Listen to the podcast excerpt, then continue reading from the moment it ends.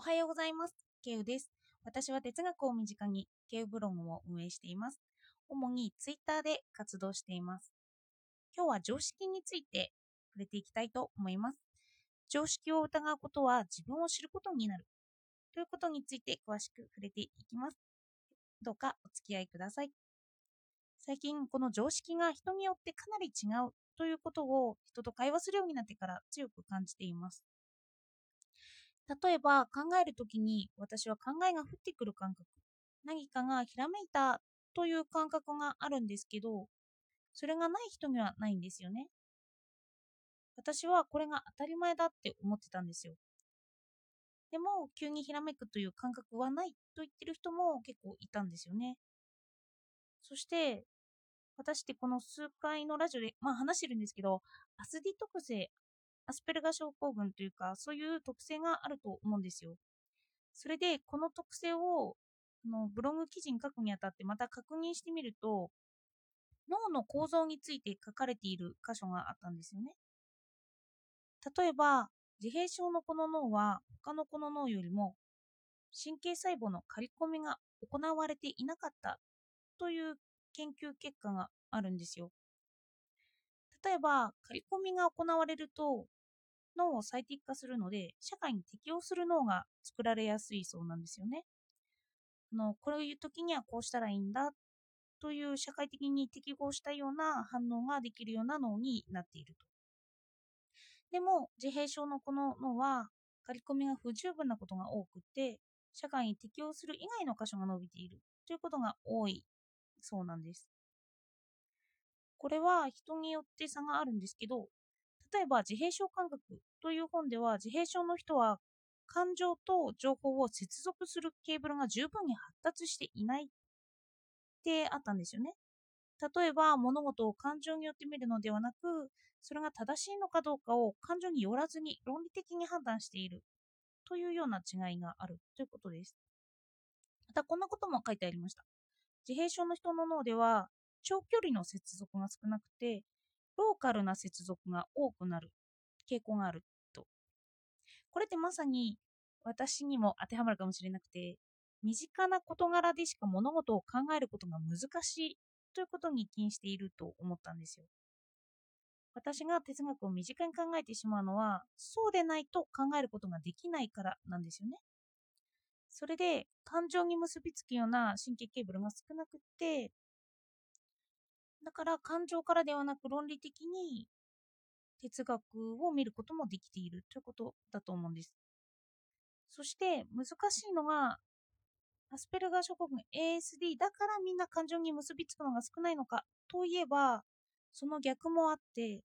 感覚に結びつく分が多いところでは感覚過敏が出てきてしまうということもあるんですよね。このように脳の違いを話されると私のものを考えるときにはひらめいたと思うのは、ケーブルが近くのものから遠くのものに接続したときに思う感覚かもしれないんですよね。普通の人はそっちの感覚に結びつかないか、それかその感覚がもう近く、近くというか、普通に接続されるようになっているということかもしれないんです。そして、ASD の人は同じく ASD の人なら共感ができるというふうに私はちょっと思っていたんですけど、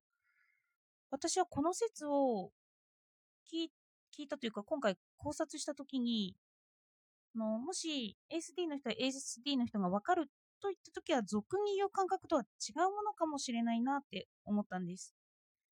の脳のケーブル的には、その共感覚とかそういう風なところに行くというわけじゃなくて、経験からして、この人は同じような感じがするということから判断しているから普通にみんなが言う共感というものとはちょっと違ったりするかもしれないって思ったんですよ。一般の人が物事を見て感情と結びつけて同じように思うやり方ではないということだけなんですけど、まあ、言葉にして表したら一緒になっちゃうニュアンス的にちょっと違うけれど一緒に表されてしまう事柄だと思うんですよね。さらにまあ自閉症といって脳の特殊な部分があるので、あの、わかりやすく男の人の脳と女の人の脳の違いに触れた部分があったので、そこで説明したりするしても分かりやすいかもしれません。脳と心の科学という本で参照にしたんですけど、男の人の脳は、右脳とか左脳、その中で各部分が結びつき、各部分の結びつきが多いんですけど、女の人の脳では左右の脳の連携が強いというような結果があるそうです。あの本でも地図が読めない女性脳とか言いますよね。脳の中の空間認識能力への接続が弱めに出ているということです。でも、そして、こんなに脳による違いが脳科学では浮かび上がってきてるんですよね。でも、私たちは普段五感があって、その感覚はこういうもので、この場合は負の感情がでっかくなりがちで、この場合は嬉しくて、というようなことを教えられてきますよね。そしてそういうものなんだって言って常識として学んでいきます。脳の違いがあったとしても、こういうものがあるという常識が出来上がっていくんですよ。本当は一人一人の感覚も違っているし、一人一人の脳の接続というかもう結構違いがあるんですけど、まあ、常識というような、そういうもので一括りにされてしまって、あ、これは同じような感覚なんだなというふうに思ってしまう、思い込んでしまうということなんですよね。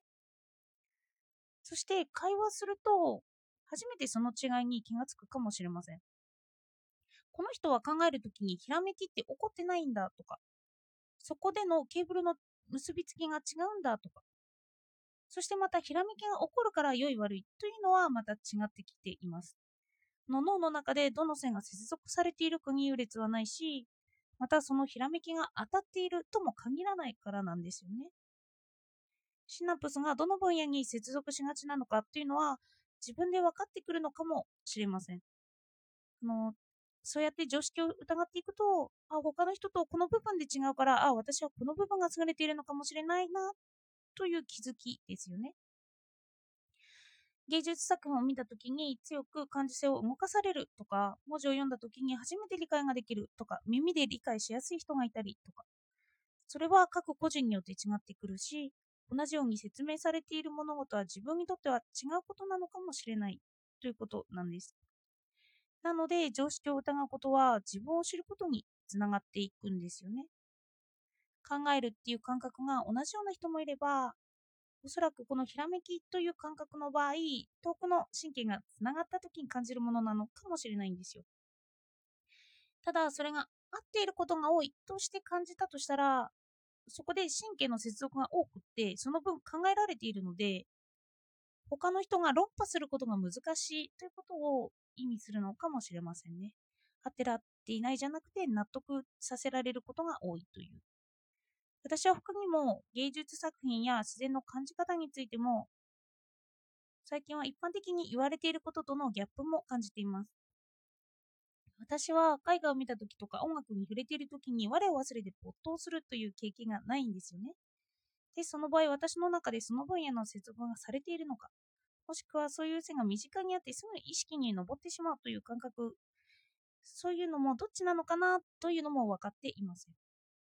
そして他の人がとても感動するよという作品を見ても心が動かなかったりするのはその脳の配線が弱いのかもしれないですよね。そして思うのは同じ人間ではあるということなんですよね。接続や感じ方の違いはあるんですけど、同じ人間の主として基本的な部分で似ている部分があるんですよ、脳の構造とかは。そしてそれを絶対視してしまうときに常識が出来上がったりするんですよね。なので常識を疑ってみると自分個人個人の発見が多くなるかもしれません。ただ常識を絶対視すると、あ、みんな同じ人間なんだということを意識するかもしれない。私は音楽に没頭がないとか、記憶と結びつけたことがないなど、まあそうやって一人一人個人を見ていくということなんですよね。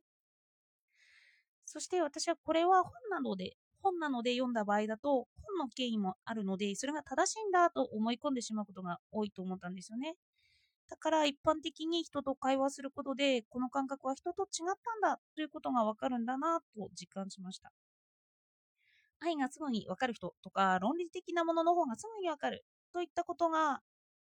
あの、違いが明確になってくるんだろうなと思いました。